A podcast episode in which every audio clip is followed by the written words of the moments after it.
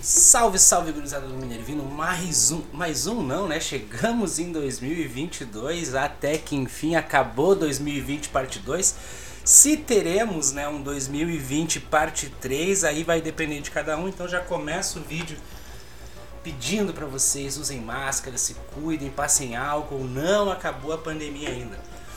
Um terceiro ponto agora, né? Vamos se apresentar. Meu nome é Christian, eu sou professor de História do Brasil aqui no Minervino e também atuo na coordenação. E se vocês estão ouvindo isso é porque vocês encontraram o meu canal de podcast aqui no Spotify, o Historialize-se. Tem bastante material, inclusive, sobre os pontos que a gente vai conversar né, na aula de hoje, nesse podcast de hoje. E em especial também aponto para o Papos Populares, que é um momento de conversa ali com gente de Alvorada, cidade, na qual o Minervino pertence, né, a qual o Minervino pertence. E são aí podcasts de qualidade, conversas bem descontraídas aí sobre vários assuntos de ficção científica, política, saúde pública, enfim. Temos bastante assunto ali, muito assunto interessante para vocês ouvirem. Mas sem mais delongas, né, vamos conversar um pouquinho sobre a nossa aula de hoje. E hoje a gente vai começar o nosso ciclo aí, acho que de três aulas, né, sobre História do Brasil, uma revisão pensada para URGS. E basicamente nós temos aí três encontros online e que cada encontro vai acabar gerando material, vai acabar gerando podcast para vocês. E vai ser no dia 14, na sexta-feira, dia 14 de janeiro, no dia 28 de janeiro, também uma sexta-feira, e pula uma sexta-feira, e depois, já nas vésperas ali do vestibular, esse encontro eu não sei se vai ter, mas a princípio teremos sim, uma aula no dia 11, né? Os assuntos então vão ser no dia 14, a gente vai conversar, que é o podcast de hoje, inclusive, sobre grandes navegações, colonialismos e economia colonial. No dia 28 a gente vai falar sobre o período republicano, e aí a gente pega os dois, né? Tanto a República Velha quanto a República Nova, vamos dar uma passadinha ali talvez em populismos, enfim. A ideia é a gente conversar bastante sobre isso e para fechar a gente vai conversar sobre no lado no dia 11 sobre ditadura militar. A ideia é fazer um resumo dos principais tópicos ali, né, da ditadura militar, até porque é um assunto bem recorrente aí na prova de história da URGS. A prova de história da URGS ela tem a, princípio né, 25 questões e dessas 25 questões, se a gente for pegar o parâmetro do ano passado, foram 15, foram de 15, deixa eu ver aqui, eu tenho anotadinho aqui, foram 10 questões né, dessa prova de, de história em que caíram temas relacionados diretamente à história do Brasil. Óbvio, tem outros assuntos ali, história do Brasil que eu me refiro comparando com, com história geral, né? Mas tem outros assuntos, por exemplo, de história geral, que acabam pegando ali também a história do Brasil. Por exemplo, participação do Brasil em Primeira e Segunda Guerra. Né? Isso é muito importante, mesmo que de forma indireta, ou ali questões relacionadas à crise de 29 e os reflexos na economia do Brasil. Eu considero isso como uma questão híbrida. Ou seja, tu tem que ter o domínio dos assuntos de história geral, os eventos que acontecem do portão para lá, vamos dizer assim, mas tu também tem que ter o controle né, do, de como esses eventos reverberam dentro da história do Brasil. É mais ou menos nesse sentido que a gente vai começar a nossa conversa, porque a gente começa a falar agora das grandes navegações. E é muito importante né, que a gente tenha essa contextualização. A gente vai falar de história do Brasil nas nossas aulas, óbvio, mas por mais clichê que pareça, a história do Brasil não começa no Brasil, ela começa fora, ela começa lá na Europa. E a gente tem que voltar algumas casas aí para poder entender isso. Né? E a gente começa a falar do processo de grandes navegações a partir ali de 1400, vamos dizer assim, quando a gente já tem um momento de transição entre a Idade Média e a Idade Moderna.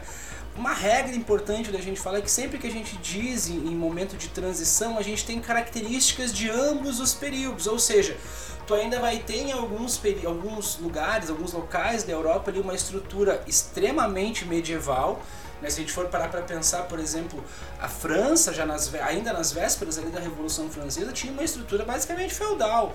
Né? Então, vamos já quebrar um pouco essa lógica de um desenvolvimento histórico linear, que vai todo mundo andar juntinho de mãos dadas. Não, cada lugar vai ter uma contextualização diferente, um ritmo diferente. E é importante né, que a gente tenha uh, essa visão de, de disparidade nesse desenvolvimento, ou mesmo de ritmos diferentes. Né? Mas quando a gente fala então de uma transição da Idade Média para a Idade Moderna, a gente vai estar falando de algumas mudanças, algumas transformações muito significativas que vão acabar reverberando no que a gente vai entender como grandes navegações e que por consequência né, acaba reverberando na história do Brasil, que é o que a gente vai acabar começando a estudar daqui a pouco. A primeira coisa que a gente tem que pensar quando a gente dá uma olhada nesse contexto aí lá de transição da Idade Média para a Idade Moderna, é uma crise institucional profunda ali da Igreja Católica. E notem, a gente não está falando de uma crise de fé, de uma crise da Igreja, mas de uma própria forma de repensar o cristianismo. E aí, óbvio, aqui de novo, a gente já pode abrir outro parênteses e começar a falar um pouco de renascimento, né? Não é a minha intenção nesse podcast falar sobre renascimento, mas já bota aí nas suas anotações. Olhar renascimento principalmente na questão de surgimento da ciência, né? um esboço do que viria a se transformar o iluminismo, mas o surgimento de uma racionalidade, de uma crítica né, a esse dogmatismo da Igreja Católica. Então a gente pode dizer que essa crise institucional ela vai surgir basicamente traduzida no que a gente entende como antropocentrismo, ou seja, a figura humana, a figura do homem, do ser humano no centro das decisões em detrimento daquele teocentrismo que existia lá na Idade Média. Então a gente começa a ver um protagonismo muito maior do ser humano. Segundo ponto, né? E a gente já pode sinalizar aqui que junto com o Renascimento, a gente tem o surgimento e início do processo de ascensão da burguesia, que são aqueles indivíduos que não vão se encaixar naquela estrutura medieval, né, de clero, nobreza e camponeses. É justamente aquele pessoal que no pós-cruzadas, outro evento que também acaba reverberando de forma direta aí nas grandes navegações, mas que no pós-cruzadas começa a se dedicar a esse, a esse a essas relações comerciais, né, de trazer mercadorias do Oriente Médio, seda, porcelana, temperos, enfim, as especiarias, né, e começam a criação dessas rotas comerciais. Nesse contexto começam a surgir ali importantes cidades, Gênova, Veneza, que vão acabar controlando né, esse comércio aí no mar Mediterrâneo. E a partir desse surgimento da burguesia, a gente pode sinalizar então o surgimento das relações capitalistas. Não a relação capitalista como a gente conhece hoje, mas no sentido de uma mudança na ótica das relações do ponto de vista econômico e cultural. Né? Durante toda a Idade Média, a gente vai ter uma valorização muito grande da terra, da posse da terra. Quanto mais terra tu tem, mais influente tu é.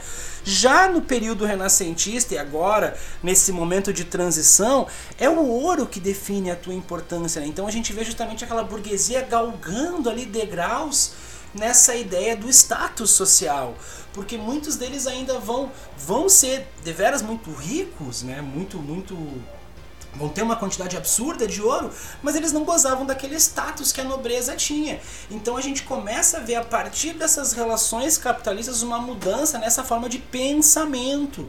Né? E a gente começa a ver também essa burguesia ascendendo. Uma coisa que a gente tem que entender aqui é que o comércio, nesse sentido, ele passa a substituir aquelas relações de subsistência que existiam durante a Idade Média. E aí a gente vai falar, óbvio, lá do feudalismo, né? O feudo como sendo autossustentável, sendo amonetário, usava muito pouco a moeda. A partir das cruzadas e do renascimento comercial, a gente começa a ter então o mercantilismo e essa valorização do ouro, essa valorização do comércio e principalmente do lucro, né, como ele tinha, que ele ia acabar trazendo. Outra coisa que a gente vai ter é a ideia da balança comercial favorável, ou seja, junto com o surgimento dos estados nacionais ali, não é mais a quantidade de terra que diz o quão poderoso e influente uma pessoa ou um país é, mas sim a quantidade de ouro que esse país controla. Nesse sentido, a gente vai ter a ideia de balança comercial favorável, ou seja, um país precisa, um território, uma nação precisa vender mais do que compra. E aí a ideia de buscar novos territórios de compra, de buscar novas matérias-primas e essa necessidade de expansão. Quando a gente começa a falar então agora sim das grandes navegações, a gente vai ter um pioneirismo de países pequenos, relativamente pequenos, mas que tinham ali uma centralização política muito precoce. Aqui a gente vai estar falando dos estados absolutistas e nesse sentido quem vai iniciar esse processo é Portugal e Espanha. Né, que basicamente ali a partir da Guerra da Reconquista vai ter todo esse processo de expulsão dos mouros ali da, da Península Ibérica e em especial o fortalecimento do ideal católico. É nesse sentido, com o apoio de uma burguesia forte, com o apoio de um Estado centralizado, um catolicismo extremamente forte, a Igreja Católica vai ser muito presente em Portugal e Espanha, é que surge esse desenvolvimento, a capacidade desse desenvolvimento tecnológico e cultural promovido por essa burguesia para investir né, nessa busca de, de novos territórios comerciais. Uma coisa que a gente tem que falar aqui é que o domínio do mar Mediterrâneo pelas cidades-estados italianas, ali em especial Gênova e Veneza, vai acabar induzindo, vamos dizer assim, que Portugal e Espanha tivessem uma nova, um novo trajeto, uma nova rota, né? criassem uma nova rota comercial para fugir então desses impostos estabelecidos por, por, por Gênova e Veneza. Uma coisa que a gente tem que entender aqui é que isso vai acabar acarretando num boom tecnológico. Tanto Portugal quanto Espanha vão acabar desenvolvendo né, embarcações para navegar em mar aberto, além de ser um rompimento, gente, muito importante com a ideia do misticismo que envolvia né, a navegação em mar aberto. Mares ferventes, monstros marinhos, sereias, né? Quem já viu Percy Jackson aí, leu Percy Jackson em Mar de Monstros, está ligado em todo esse misticismo que envolvia terra plana, né? A gente vai navegar, navegar, navegar e cair na borda do planeta, né? Isso é 2021, não, estamos aqui início do século XV, né, gente? Século XVI aí, e o pessoal já vinha com essa. Uh, em todo caso, a gente começa a falar aqui que o Brasil ele vai entrar né, nesse, nesse processo das grandes navegações. Justamente porque a partir ali de 1400, né, 1415, Portugal começa o processo de navegação circular no continente africano. E é mais ou menos nessa lógica que eles acabam descobrindo a rota comercial para a África, para a Índia, sem ser pelo mar Mediterrâneo. Obviamente, é nesse cenário que a Espanha também vai acabar fazendo as suas conquistas, vai acabar não adotando né, a rota de circunnavegação do continente africano ali por navegação de cabotagem que os portugueses vão aderir, mas Cristóvão Colombo acaba chegando ali na América Espanhola, na região do Caribe e inicia o processo de colonização né, do, da América Espanhola. De novo, lembrando que esse podcast é um momento de revisão, eu não vou aprofundar essas informações. A gente tem outros podcasts aqui no canal que vocês podem buscar depois, dar uma navegada aí e encontra, tem bastante coisa em especial sobre estes momentos, tá? E cada aula de revisão vai gerar um podcast para vocês. Mas o que, que, a gente tem que pensar? É a partir desse momento aqui de, de do continente africano que a gente começa a ver o surgimento aí do Brasil e do início do movimento de colonização.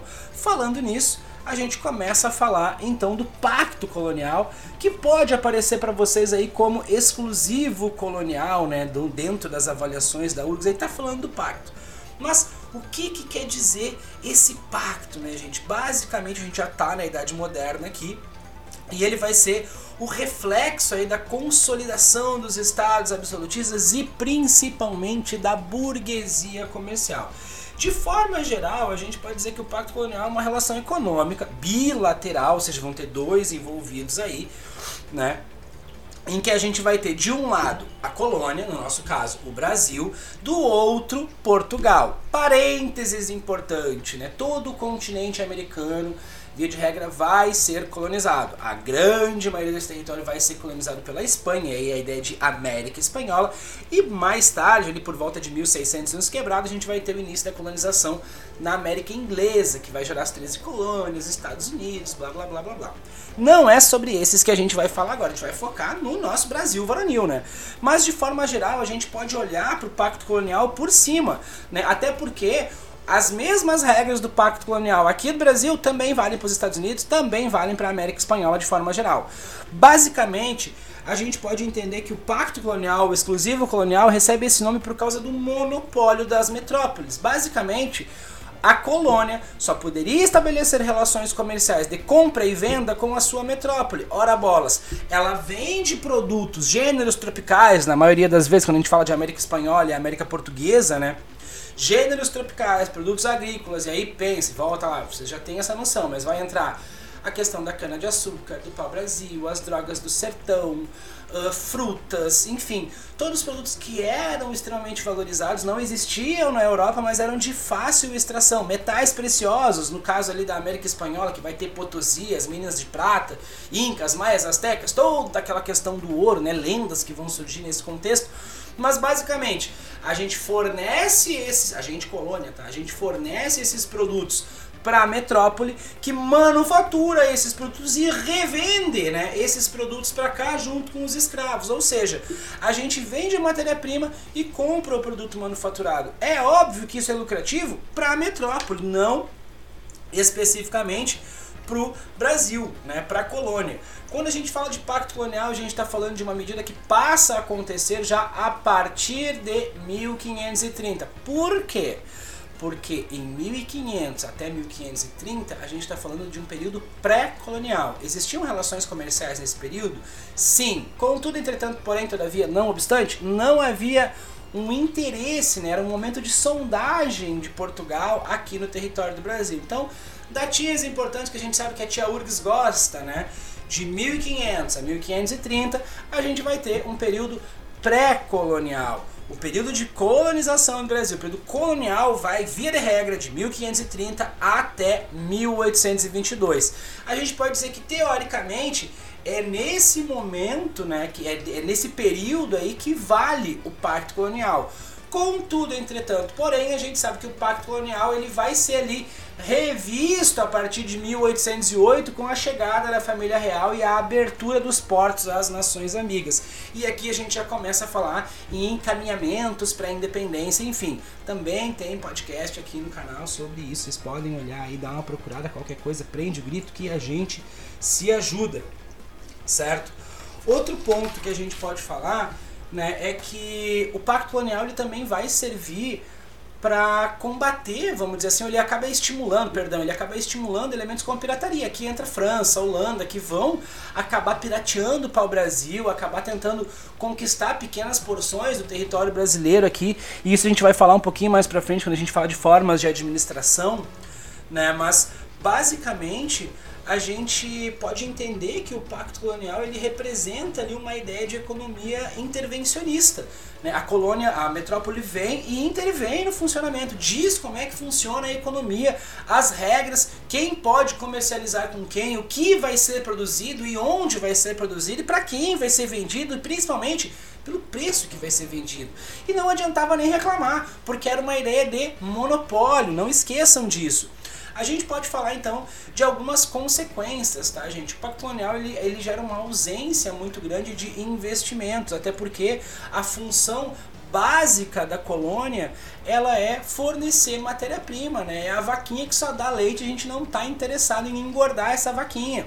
Não existe um interesse nesse primeiro momento da metrópole e, e, a gente pode dizer isso até a longo prazo, a gente vai ter criação aí de, de ferramentas de administração, enfim, mas não existe interesse no desenvolvimento do território colonial. Consequentemente, a ideia deles é não tem investimento, não quer que se desenvolva, tu não investe, tu economiza. A ideia é gerar lucro, não fazer gastar. Uma dependência econômica e política muito forte do ponto de vista que é proibido, por exemplo, o desenvolvimento de manufaturas no território colonial, porque a ideia é criar um mercado consumidor né? ou ainda uma fonte de matéria-prima e principalmente uma dependência política. Todas as regras, todas as leis são oriundas e decididas por portugueses, né? num primeiro momento via EAD, na parte das, das capitanias hereditárias, e mais tarde a partir do governo geral, dos governos gerais. Né, e mesmo os outros mecanismos que acabam surgindo depois, sempre centralizados aí na figura de portugueses. Né? A Constituição mesmo só vai começar a acontecer pós-independência. E o pacto colonial ele acaba gerando também, gente, um choque cultural muito grande com os indígenas, né? A partir do ponto de que esses caras eles vão ser utilizados como mão de obra, num primeiro momento com escambo, ali ainda na ideia do pau-brasil, e mais tarde a partir da ideia da escravização mesmo, né? Os, os indígenas eles vão ser escravizados para as lavouras de cana-de-açúcar e os que não eram escravizados, ou ainda assim a gente pode dizer que era, sofriam nas mãos dos jesuítas, né? Com a imposição de uma nova cultura, com a imposição dos hábitos europeus e do cristianismo cristianismo. Então, é nessa brincadeira aqui de pacto colonial que a gente começa a falar de invasão portuguesa. Né? A partir do momento da invasão portuguesa, os povos originários do Brasil é quem realmente vão acabar se prejudicando e muito. Vamos dar um acelerê aí, porque já estamos em 20 minutos de podcast, temos ainda muito chão pela frente. Mas de forma geral, a gente pode falar das consequências do pacto colonial como sendo assim, para a colônia Transferência de riquezas, né? Basicamente, aí lembra daquela charge clássica, né? Os mapas ali da África e da América vazios e na parte norte lá, momento Milton Santos aqui, né? As riquezas fluindo, né? Para o continente europeu. Lá da metrópole, obviamente, acúmulo de riquezas, né? Toda essa riqueza, toda essa grana que eles estão tirando aqui, eles estão arrecadando, estão guardando. E essa grana, ela vai ser utilizada, gente, olha bolas, para os avanços industriais. Não é à toa que mais tarde, em função do acúmulo de capital promovido pelo mercantilismo, a gente tenha a revolução industrial, gurizada. Vai acontecer mais pra frente, mas isso aí vocês conversam lá com os profs de história geral. Né? Em contrapartida, se de um lado nós temos acúmulo de riquezas e desenvolvimento industrial, aqui nas bandas coloniais a gente tem um atraso industrial gigantesco, né? um aumento do escravismo. É impossível se falar de economia ou de colonização no Brasil sem falar de mão de obra escrava. Todo o trabalho vai ser feito por mão de obra escravizada, tá, gente? E a gente vai falar sobre isso daqui a pouquinho quando for falar de economia colonial. E o ranço, né? Esses 300 anos aí de processo de colonização, mais de 300 anos de processo de colonização e dominação portuguesa vão acabar gerando um ranço gigantesco. E esse, ranço, gente, ele se aplica a todo o domínio colonial.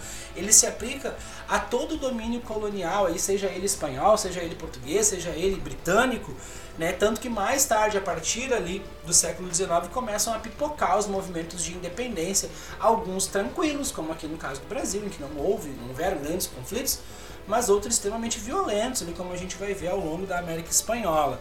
Né? Por outro lado, a gente vai ter do lado metropolitano o comércio de escravos transformando numa atividade extremamente lucrativa e a partir disso, né, o fortalecimento dessa burguesia colonial. Falando dessa burguesia comercial, perdão. Falando nisso, a gente começa agora a falar né, da economia colonial propriamente dita e a gente pode dar destaque aí principalmente para cana de açúcar. Né? A primeira, embora a primeira atividade econômica no Brasil, de forma geral extrativista, seja o pau-brasil, a gente começa a falar de economia colonial, ora bolas, a partir né, do período colonial. O pau-brasil, até o momento pega ratão, né, ele vai acontecer no período pré-colonial, ou seja, antes de 1530. Então ele não entra no rol aí da economia colonial.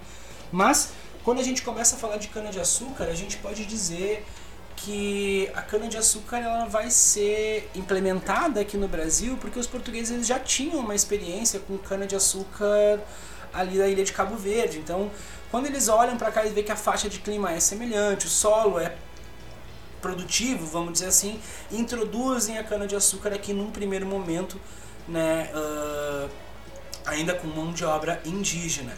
Justamente por ser um produto extremamente valorizado aqui no Brasil, e que a gente, valorizado no mercado europeu, e a gente pode dizer de forma tranquila que a cana-de-açúcar ela vai ser de longe o produto que mais vai gerar lucro para Portugal, mais inclusive que o ciclo do ouro mais para frente. Né? A cana-de-açúcar ela acaba sendo a base da nossa organização social. Quando a gente pensa na sociedade do Brasil hoje, ela traz aí na organização dela reflexos que foram construídos lá no período da cana-de-açúcar, no período da sociedade açucareira.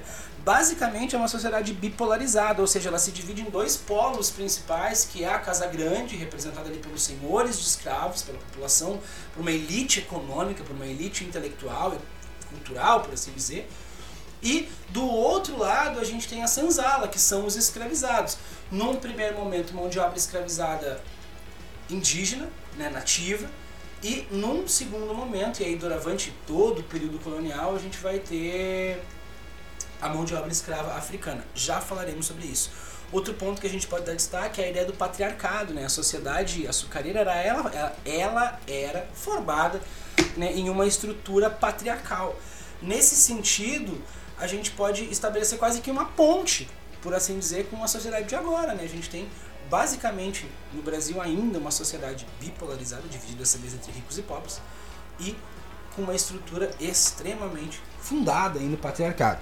Contudo, entretanto, porém, enquanto uma economia principal, né, que vai acabar gerando ali parcerias de novo, gente, se não me falha a memória, nós temos ali material sobre o ciclo do açúcar aqui nesse aqui no canal do, do Historialize no, no Spotify, vocês podem dar uma procurada aí.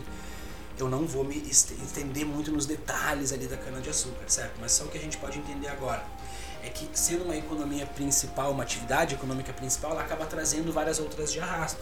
E aqui a gente pode falar da pecuária extensiva, né, que é uma, uma atividade econômica relativamente mais pobre, não vai fazer uso de mão de obra escrava, né, até porque ela era desenvolvida em menor quantidade.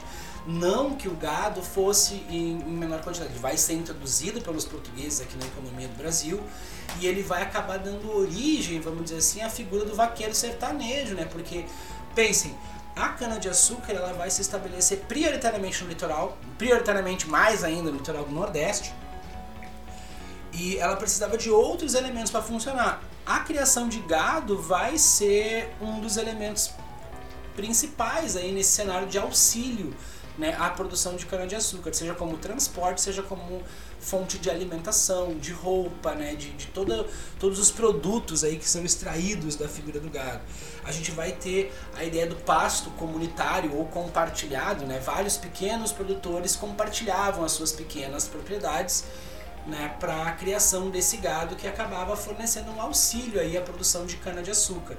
É nesse sentido de vários pequenos produtores que a gente diz que a pecuária extensiva no Brasil, no período colonial, ela não utilizava né, mão de obra escrava. No máximo ali algum trabalho, não vou dizer trabalho assalariado, porque não, não, não seria correto, mas um trabalho que ele não é escravo, mas ele é um trabalho pela comida, pelo pouso, vamos dizer assim. Outro ponto que a gente pode dar destaque são as drogas do sertão né, que eram produtos extremamente valorizados ali na Europa e quase que a gente pode dizer que são as especiarias tupiniquins, né? Aqueles produtos que só existiam aqui, basicamente tipo guaraná, outras frutas, ervas, o próprio tabaco, né, que vai ser comercializado e plantado tanto para o mercado interno quanto para o mercado externo. Uh, eles eram extremamente valorizados e vão existir em especial ao longo do rio Amazonas e no interior do Brasil vai acabar havendo uma treta entre portugueses e espanhóis pela disputa e domínio né, desse, dessas drogas do sertão. Parênteses importante também, nós temos material aqui, mas é nesse rolê das drogas do sertão que a gente começa a ver a expansão né, dos portugueses pelo interior do Brasil, a gente começa a ver a interiorização do processo de colonização. A partir desse momento a gente pode dar destaque aí para jesuítas, para presença de bandeirantes, né? os capitães do mato, aí o pessoal indo buscar de obra indígena para trabalhar nas lavouras de cana-de-açúcar. Nesse sentido, a gente entra aí na nossa última, penúltima pauta do dia, que é a ideia da escravidão, né? Falando ainda de economia colonial, não tem como falar de economia colonial sem falar de escravidão africana. Os primeiros navios tumbeiros, os navios negreiros, né, chegam no Brasil a partir de 1550 e vale dizer que ela não vai substituir a escravidão indígena num primeiro momento, mas ela começa a ficar mais frequente, né? ela começa a ficar mais visível, mais latente. De novo, existe um podcast específico sobre escravidão disponível para vocês aqui, é só procurar e ouvir. Mas basicamente a gente vai destacar por que a escravidão africana vai ser implementada. Primeiro, os portugueses já conheciam já faziam uso da escravidão africana em menor escala, né, mas foi uma experiência bem sucedida para portugueses na ilha de Cabo Verde.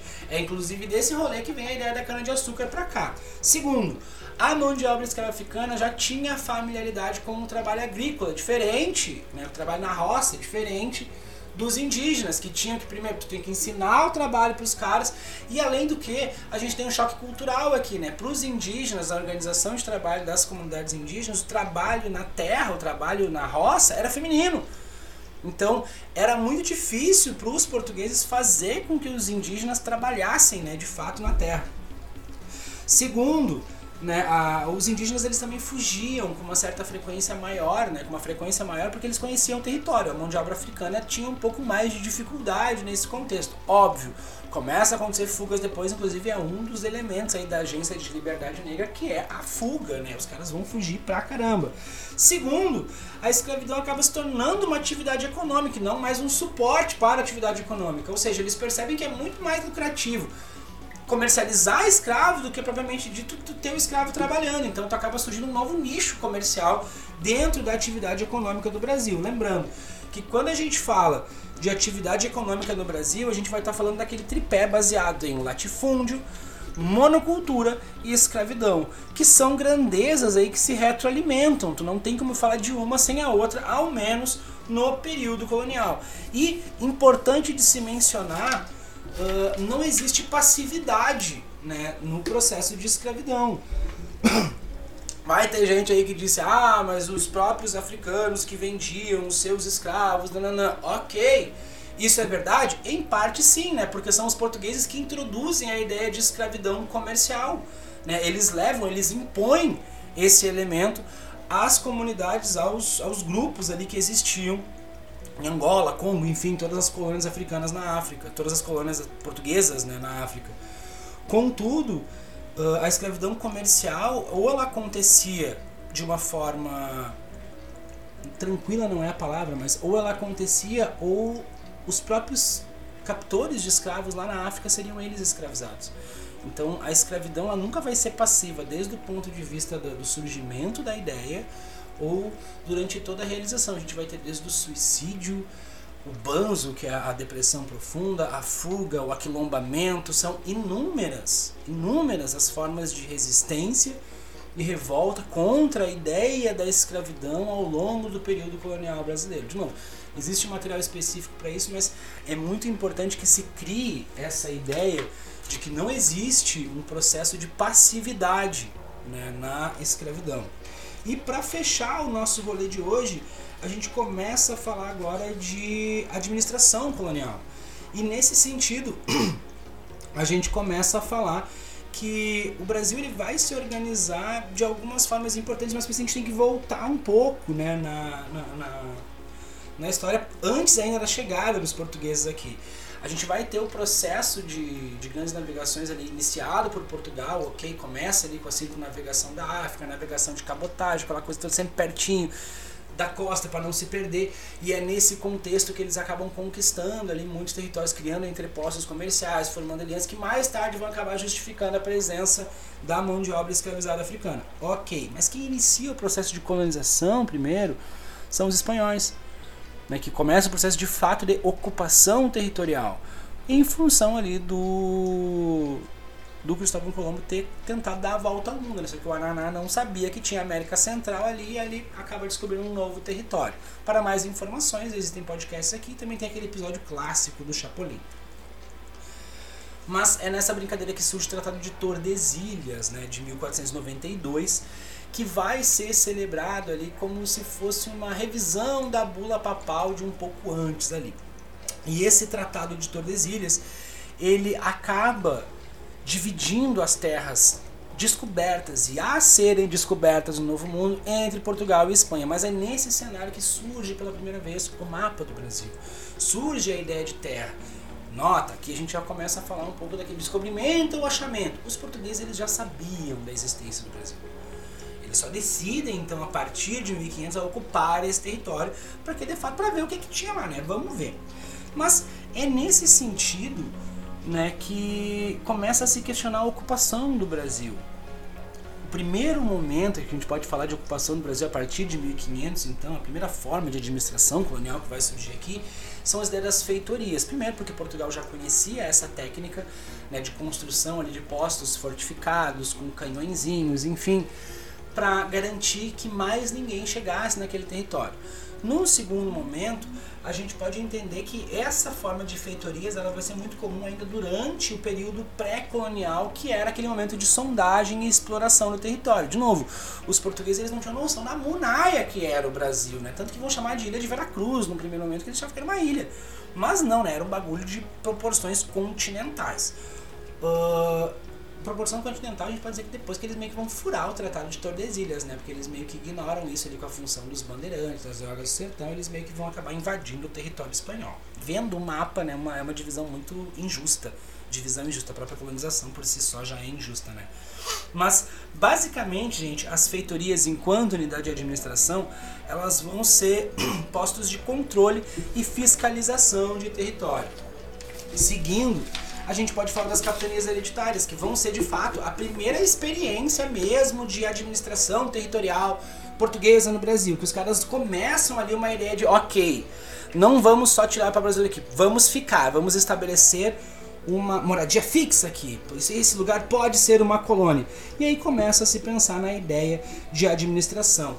Basicamente, a gente pode dizer que as capitanias hereditárias, hereditárias elas são longas faixas de terras que vão do litoral em direção ao interior e longas pra caramba, tá? Tipo, dimensões estatais, assim. Em que um donatário, alguém chegado do rei, recebia a responsabilidade de produzir, proteger e enviar lucros a Portugal dessa terra. Né? Basicamente, a gente pode dizer que as capitanias hereditárias é o primeiro momento de terceirização aqui do Brasil. Né? A coroa vai dizer: ok, vamos colonizar? Vamos, mas não temos dinheiro. Como faremos isso? Vamos terceirizar. A gente pede para outra pessoa fazer e pega uma parte dos lucros dessa pessoa. E é nesse sentido que a gente tem a divisão ali nas 15 faixas de terra que, e o surgimento dos capitães donatários. Né? Basicamente, era um arrendamento.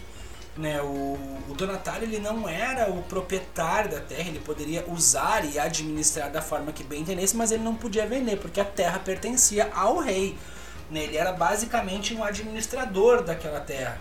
E essa administração remota, por assim dizer, é um dos elementos que vai levar ao fracasso né, das capitanias hereditárias. A gente parar para pensar a ausência de infraestrutura, a ausência de uma presença colonial mais efetiva, uh, ela acaba promovendo que poucas capitanias hereditárias tenham um destaque maior. A gente pode dizer, inclusive, que só duas das 15 é que vão de fato ter sucesso que é a capitania de São Vicente e a capitania de Pernambuco.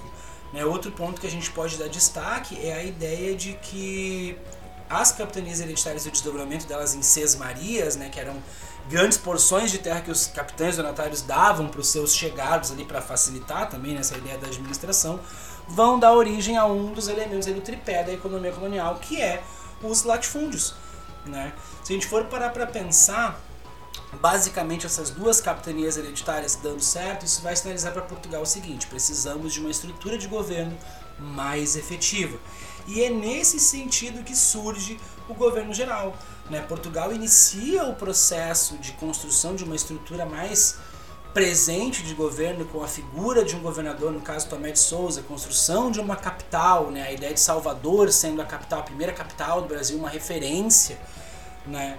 Legislativa, mas também, como diria o Lívio Dutra, no espraiamento né, dessa estrutura política. Começam a surgir ali microestruturas políticas, como as câmaras municipais que funcionavam nas vilas, a figura dos juízes de paz que deveriam ali prestar contas, dar satisfações ao governo geral. Né? Percebam, a partir dessa estrutura política, dessa divisão da estrutura política, a gente começa a ter uma presença metropolitana maior.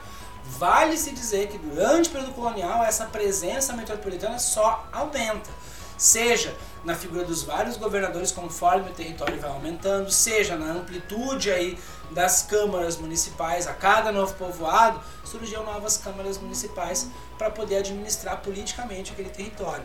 E num segundo momento, a gente pode dizer que essa Câmara Municipal, essa formação de uma estrutura política, ela reflete muito a organização social daquele período. Ou seja, cristãos novos, os judeus convertidos, escravos, mulheres não participavam nesse processo.